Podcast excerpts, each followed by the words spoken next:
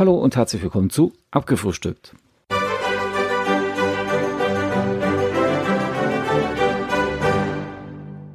Hallo und herzlich willkommen zu Abgefrühstückt. Ja, so ein richtiges Thema habe ich doch eigentlich heute auch wieder nicht.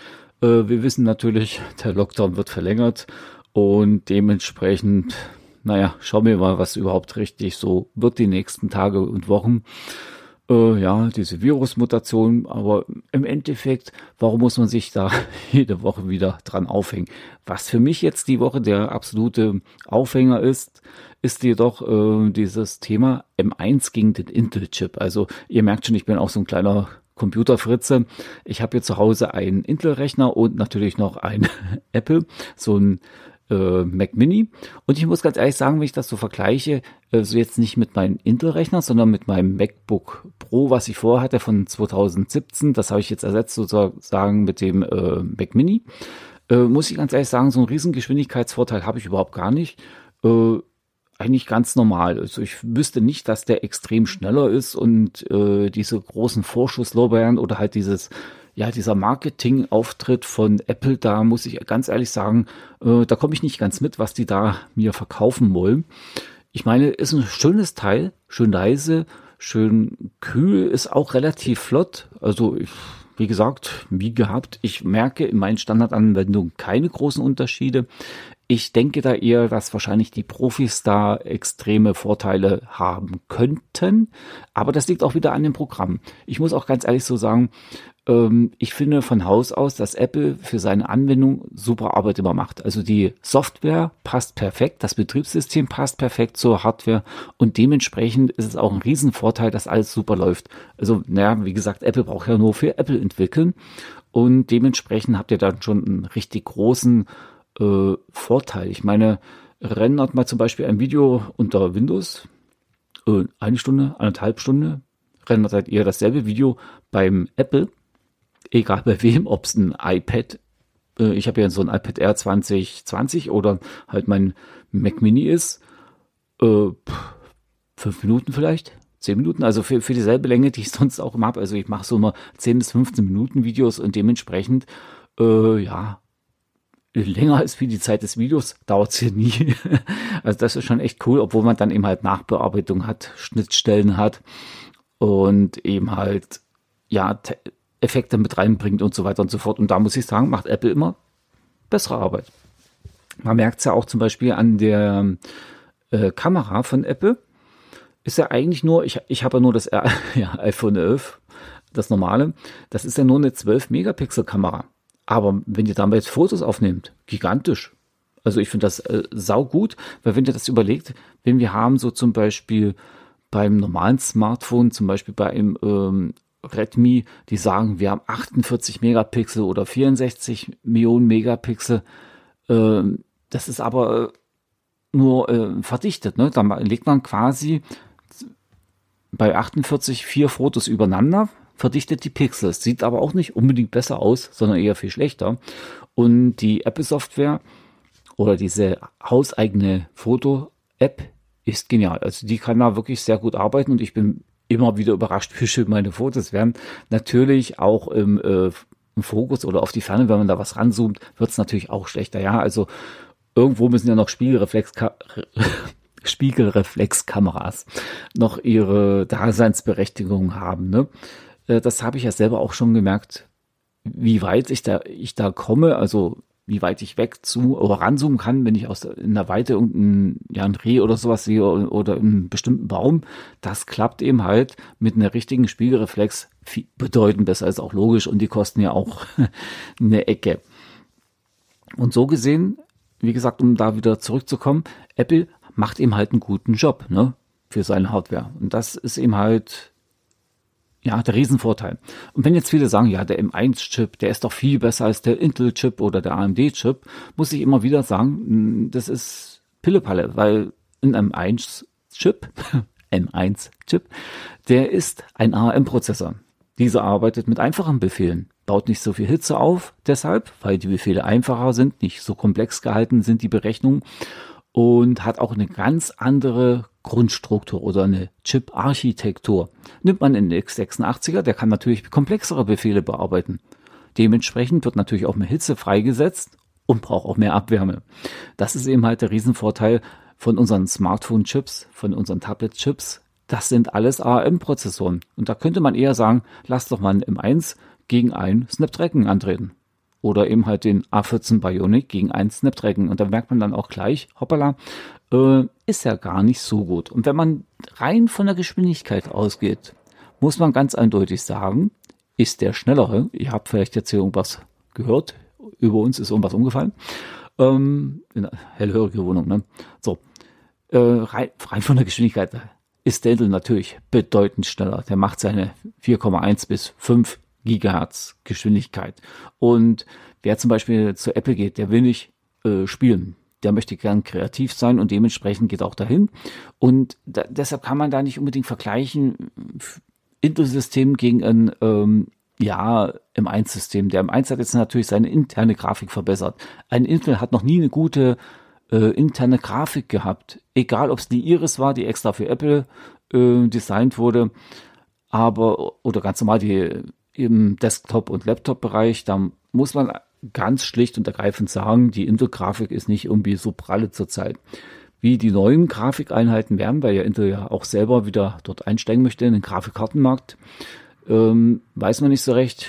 Das werden wir dann auch sehen, ob die da wieder ganz schön aufholen werden. Und wie gesagt, diese Vergleiche, die nerven mich tierisch. Dann vergleichen die halt ihr Apple MacBook mit äh, M1 gegen ein etwas älteres äh, mit Intel drin. Ne? Warum eigentlich? Ist da logisch. Erstens, ähm, was heißt logisch? Eigentlich völliger Schwachsinn. Das erste System, also das, äh, wo der Intel noch drin war, ist eben halt angepasst auf den x86er Befehl, also, also auf diese Bibliotheksdateien, die eben halt über XISC und sowas arbeiten. Ne? Äh, ist das von mir völlig, wahrscheinlich völlig falsch dargestellt, aber nur mal als Vergleich, ja. Ähm, die haben eine ganz andere Befehlsstruktur. Deshalb ist er ja ein bisschen langsamer, ist ja logisch. Und wenn ihr dann natürlich den ARM nehmt, der ist dann logischerweise schneller, weil grundsätzlich auch Apple sich alles schön bauen kann und schön rechnen kann, finde ich. Aber wiederum muss man auch sagen, äh, wie ich es erst gerade gesagt habe, Software und Hardware spielen super gut äh, ja, zusammen. Das haben wir auch schon mit Intel-Chips gemerkt. Man war immer bei den kreativen Sachen bei Apple bedeutend schneller als unter Windows zum Beispiel, weil das einfach schlüssiger und schneller geht. Und jetzt äh, durch den M1 macht man natürlich einen Sprung, weil man jetzt sagen kann, okay, wir nehmen auch vieles aus dem ähm, Smartphone und Tablet-Bereich mit hinzu, unsere Erfahrung und dementsprechend können wir ein System schaffen, was verdammt schnell ist. Und dieses Big Sure, Big Sure, ja, ist auf jeden Fall definitiv ein sehr gut gelungenes Betriebssystem geworden. Ich habe da schon gemerkt bei meinem MacBook Pro von 2017 mit Intel CPU, dass der zum Beispiel viel energieschonender ist oder ressourcenschonender war. Beim Rendern unter iMovie habe ich weniger Energie verbraucht als sonst und brauchte nicht so schnell an die Steckdose. War erstaunlich, ne? Also absolut genial. Und diese Geschwindigkeitsvorteile, die jetzt daherkommen, ist ja eigentlich nur eine Optimierung. Ich merke schlussendlich eigentlich keinen Riesenvorteil von einem M1-Chip. Für die Zukunft natürlich ist der M1-Chip, auch wenn wir jetzt vielleicht erstmal die, sag ich mal, die Testpersonen sind, wir die Neugierigen, die sofort gesagt haben, okay, das, das muss ich unbedingt haben, ist ja viel geiler. Ähm, in Zukunft denke ich mir, wird der Leistungssprung wahrscheinlich bestimmt noch größer werden. Aber jetzt zur Zeit ist der minimal, so dass man eigentlich nicht unbedingt sagen muss, ich muss meinen Intel-Laptop weggeben oder mein äh, MacBook Pro mit Intel CPU. Also ich persönlich habe da wirklich keine großen Unterschiede gemerkt. Eben halt von, wie soll ich sagen, vom, von der Geschwindigkeit her. Also meine Meinung. Ja, also ich mache wie gesagt nicht so aufwendige Sachen und da kann man sagen, sind beide äh, CPUs ganz cool gewesen absolut in Ordnung. Nur was eben jetzt hier wegfällt beim M1 ist die Hitzeentwicklung. Die war krass beim MacBook mit Intel. Äh, ich denke mir, da hat aber, glaube ich, mehr oder weniger ähm, Apple ja, einen Fehler gemacht, weil wenn man dieses kompakte, wirklich geile Design schon wählt, muss man auch zusehen, dass man die Abwärme im Griff hat. Beim Rendern zum Beispiel ist das Ding extrem heiß geworden, äh, weil man nicht so 100% runter regeln kann, damit ja auch noch die Befehle ausgeführt werden. Und da hätte man vielleicht ein paar oder die Lüftung halt bisschen besser gestalten können. So gesehen. Aber war trotzdem ein geiles MacBook. Okay, ja, mm, ja, in der heutigen Folge wollte ich mich ja eh bloß mehr oder weniger aufregen über die, die eben halt Äpfel mit Birnen vergleichen, also ein AM und ein x86er. Um das nochmal ganz kurz zu erklären, der AM zum Beispiel einfache Befehle. Ihr sagt geh, dann geht er. Der x86er, wenn ihr sagt sprinte, der sprintet. Das könnt ihr den AM nicht so erklären, weil der muss dann erstmal wissen, ähm, ihr müsst die Sprintbewegung dem Ausschluss ja, aufschlüsseln, was er da alles noch machen muss, dass er mehr Energie abrufen muss und so weiter und so fort. Das macht er natürlich auch der AM, aber er braucht dafür mehr Befehle, die einfach gehalten sind und deshalb braucht er weniger Energie, baut nicht so viel Hitze aus, auf und ja, schlussendlich ist es wahrscheinlich eine Ansichtssache. Der Gamer bleibt bei seinem AMD und Intel Chip mit der entsprechenden GPU, ist ja logisch, und Windows 10, weil Spiele unter Mac könnt ihr vergessen oder Big Sur oder iOS, iPadOS. Grundsätzlich finde ich, Apple ist was für Kreative. Spiele kommen vielleicht demnächst nochmal, aber grundsätzlich geht man zu Apple wegen wirklich dem coolen Zusammenspiel bei seinen kreativen Sachen. Also bei mir ist es beim Videoschnitt, das ist, wie gesagt, ganz genial. Und bei Spielen, na gut, dann bleibe ich eben halt noch beim, bei meinem Windows-Rechner und das wird auch nicht anders werden, weil da gibt es zum Beispiel Sachen, wo ich bei einem Rennspiel äh, zum Beispiel Reifenabrieb, Verbrauch, Schäden, Verschleiß, alles dermaßen so simulieren kann, das kann nur ein Windows-PC. Weil eben halt die CPU komplexere, komplexere Berechnungen machen kann und auch die verbauten Grafikkarten, die ihr nutzt, sind immer noch komplexer und können noch mehr darstellen als wie eine von der Konsole oder wie vom Mac Mini. Auch wenn ihr jetzt sagt, ey, wir haben ja Spiele, das sieht super aus, zum Beispiel Transportfieber.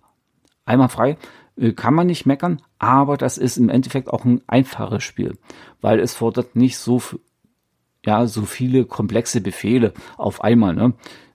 bei diesem Rennspiel, was ich euch erklärt habe, da müsst ihr immer dran denken, okay, in der Sekunde, wo ich jetzt fahre, eine Runde, vielleicht die halbe Runde, ich mache einen Fahrfehler, das berechnet die CPU mit, sagt ja dann auch noch, okay, da ist ein bisschen Hitzeentwicklung, da ist ein bisschen Reifenabrieb, der ist da mehr, da habt ihr dann die Kieselsteinchen drauf. Dort ist es eben halt einfach, der Zug fährt von A nach B, Flugzeug von A nach B, äh, Kosten, Abstrecke XY 100.000 K, Gewinn bei so und so viel Passagieren, eine Million.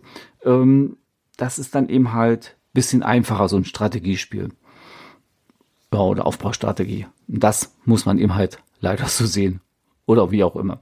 Na, auf jeden Fall bin ich mit beiden Systemen sehr zufrieden. Ich freue mich, dass ich einen recht guten Griff gemacht habe mit dem M1, auch wenn mein Bruder da wieder sagt, Mensch, eigentlich, äh, ich bin zum Beispiel gerne äh, flexibel, da will ich doch meinen Laptop mit rausnehmen zum Schneiden und so. Ja, und ich dann eher nicht so, auch wenn ich es schon gemacht habe. Aber schlussendlich ist ja, bin auch ich mit meiner Lösung zufrieden. In diesem Sinne sage ich euch jetzt erstmal schon mal ein schönes Wochenende. Ich bin eigentlich schon durch. Es wird da etwas kühler, aber ja, den Großteil werden wir dann überstehen. Jetzt ähm, am Freitag nochmal. Und mal schauen, das Wochenende wird wohl schon ein bisschen wärmer und ja, Sibirien ist dann wieder weg. Wie gesagt, schönes Wochenende. Wir hören uns bald wieder und äh, in der Beschreibung ist wieder der Link zu Amazon und ich wünsche euch ein schönes Wochenende. Ciao, ciao und bye bye, sagt euer Ulrich. Macht's gut, Leute.